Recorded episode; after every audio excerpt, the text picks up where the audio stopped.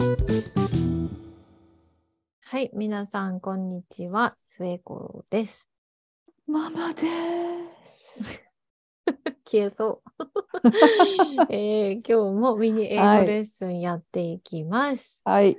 はい。なんか、なんでママがそういう消えそうな言い方をしたか、なんとなく私はわかるんですけれども、ちょっと、後々のサプライズ、サプライズ？後で聞いてみましょう、また。はい。はい。えっと、今日は、あの、私が本編で、うん。えーえっと、最近の末子みたいなところで、うん。近況報告か。で、あの、ちらっと言うと、日本あの英語があって、それが、I am pooped っていうと、うん。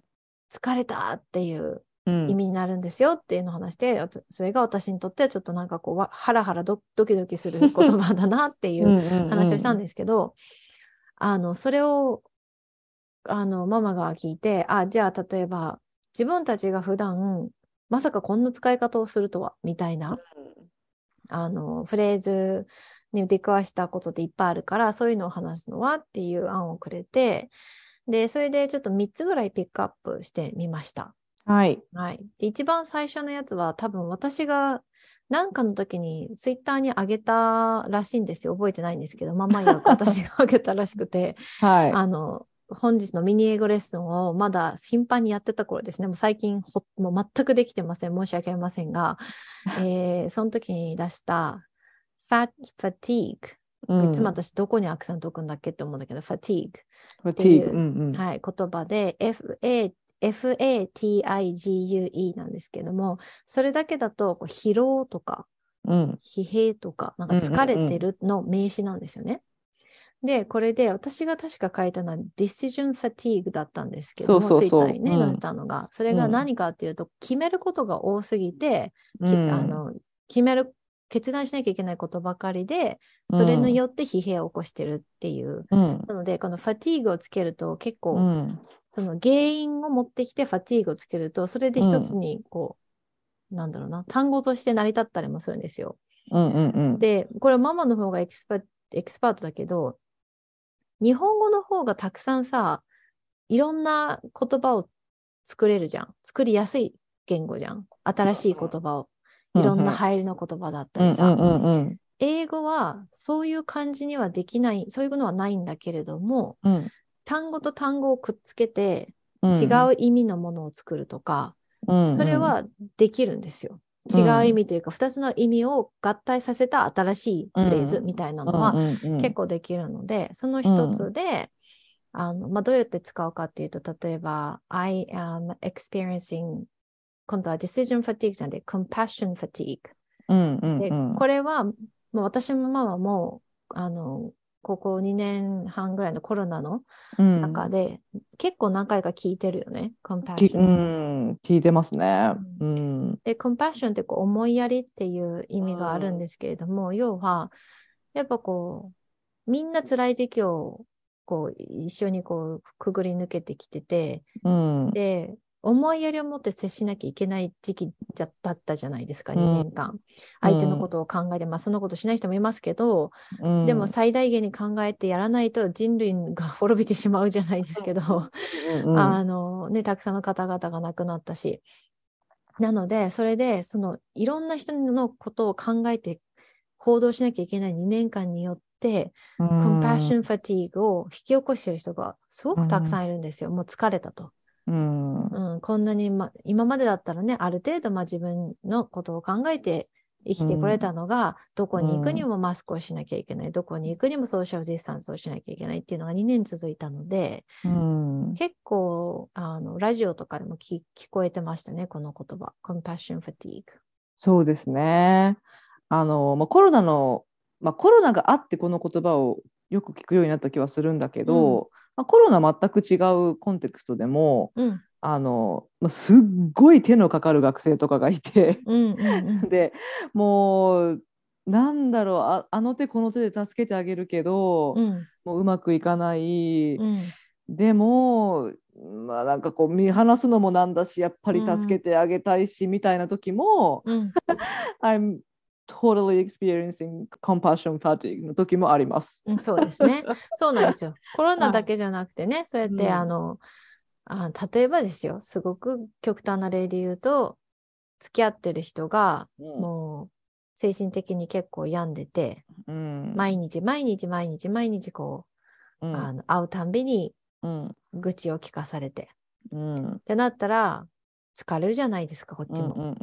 そういう時は、I'm experiencing compassion fatigue っていううんフレーズっていうか、そうその状況をね、表すのにいいかなとい思います。そうですねでこれ聞きながら思ったんですけどうん。あのめちゃくちゃ直訳するとしたらうん。思いやり疲れになるじゃないですか。あ、そうそうそうそう。で思いやり疲れでもなんかわかるよね。わかるわかるわかる。うん、うん。わかるわかるしさっきのディシジョンファティーグも、うん、要するに決断疲れそうそうそって思うと結構直訳可能、って思いながら聞いてましたう。。そうだね。直訳しても全然わかりやすいかもしれない、これは。うんうんうんうんうんはい。。はい。なので、ファティーグが見えたら、まあそういう感じで、そのちょっと疲弊してる、疲れてるっていう感じの意味になります。はい。で、次が、これは私がしょっちゅう生徒と話すときに使うフレーズというか、うんあの言葉なんですけれども、まず最初に言うとこれが ease into なんですね。ease はあの easy のやつに y じゃなくて e を持ってきて ease。で、次が into、into ですね。うんこれがこうなんか徐々に慣れていくっていう意味なんですけれども、例文をちょっとネット上で拾ってきたんですが、うん I was really stressed about beginning a job I was un- so unfamiliar with. But my boss let me ease into it, and I have a good handle on things now.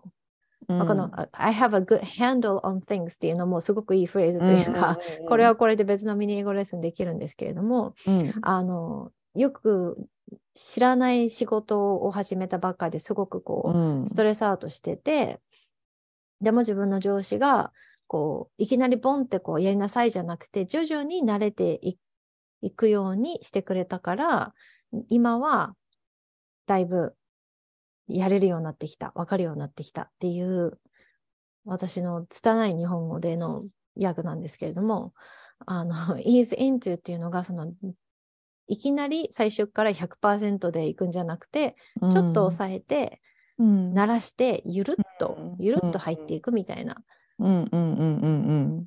うん。うん。鳴らしていくっていうのでもすごくうんいい、わかりやすい表現だと思うけどね。うん、でも日本人がさうん徐々に鳴らしていくっていう言葉を英語で言いたいってなった時にさ鳴らすって何？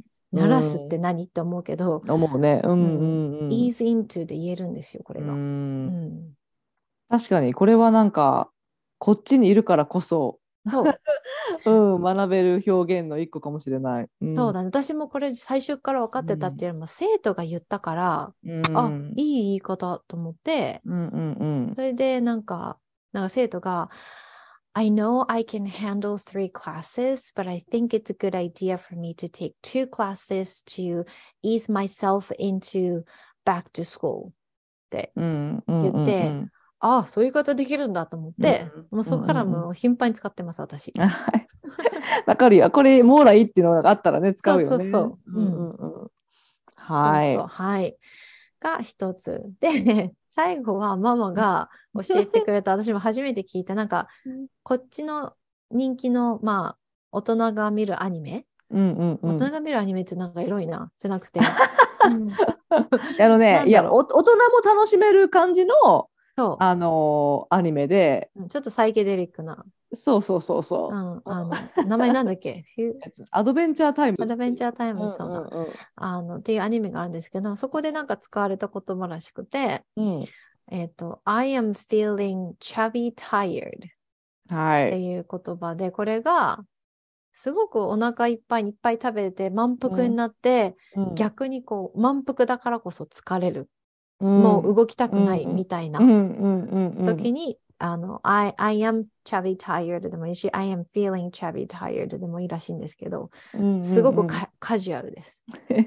かわいいよね。なんかかわいい。チャビーって皆さんあのまあぽっちゃりなんですけど、うん。要するにチャビータイヤぽっちゃり疲れ。そうそうそう。なんかこう食べ過ぎてぽっちゃりになった気がして、うんうんもう疲れちゃったっていう感じで、うんうんあの私はこれをアニメで拾ってからうん。結構ヘビロヘビロテで使っていて かわいいね。そうだからなんかだって食べ過ぎて疲れる時本当あるじゃないですかせいちゃんも言ったけど、うん、その時にえなんで私いきなりこんなに疲れてるんだろうおえチャビタイルっ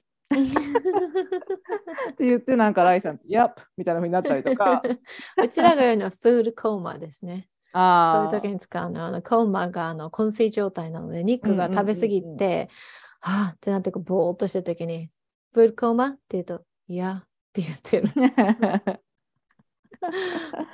ードコマもよく聞くよね。そうそう。食べ過ぎてこうちょっとぼーっとして意識が持ってかれるみたいな。はい。でも可愛いな、チャビータイヤル。はい。まあこれはね、本当にスイちゃんも言ったみたいに超カジュアルなので、うんうん、あのまあ仲良しの人とかと使ってみてください。そうだね。ビジネスシーンでは使わない方がいいかもしれないです。ビジネスシーンで上司には言わない方がいいですね。そうですね。うん。ちょっとあの、ん？って思われるかもしれないので。そうですね。はい。はい。じゃあ、こんな感じかな？はい。うん。Thank you for spending time with us. We hope you have a wonderful day. Bye bye. Bye bye.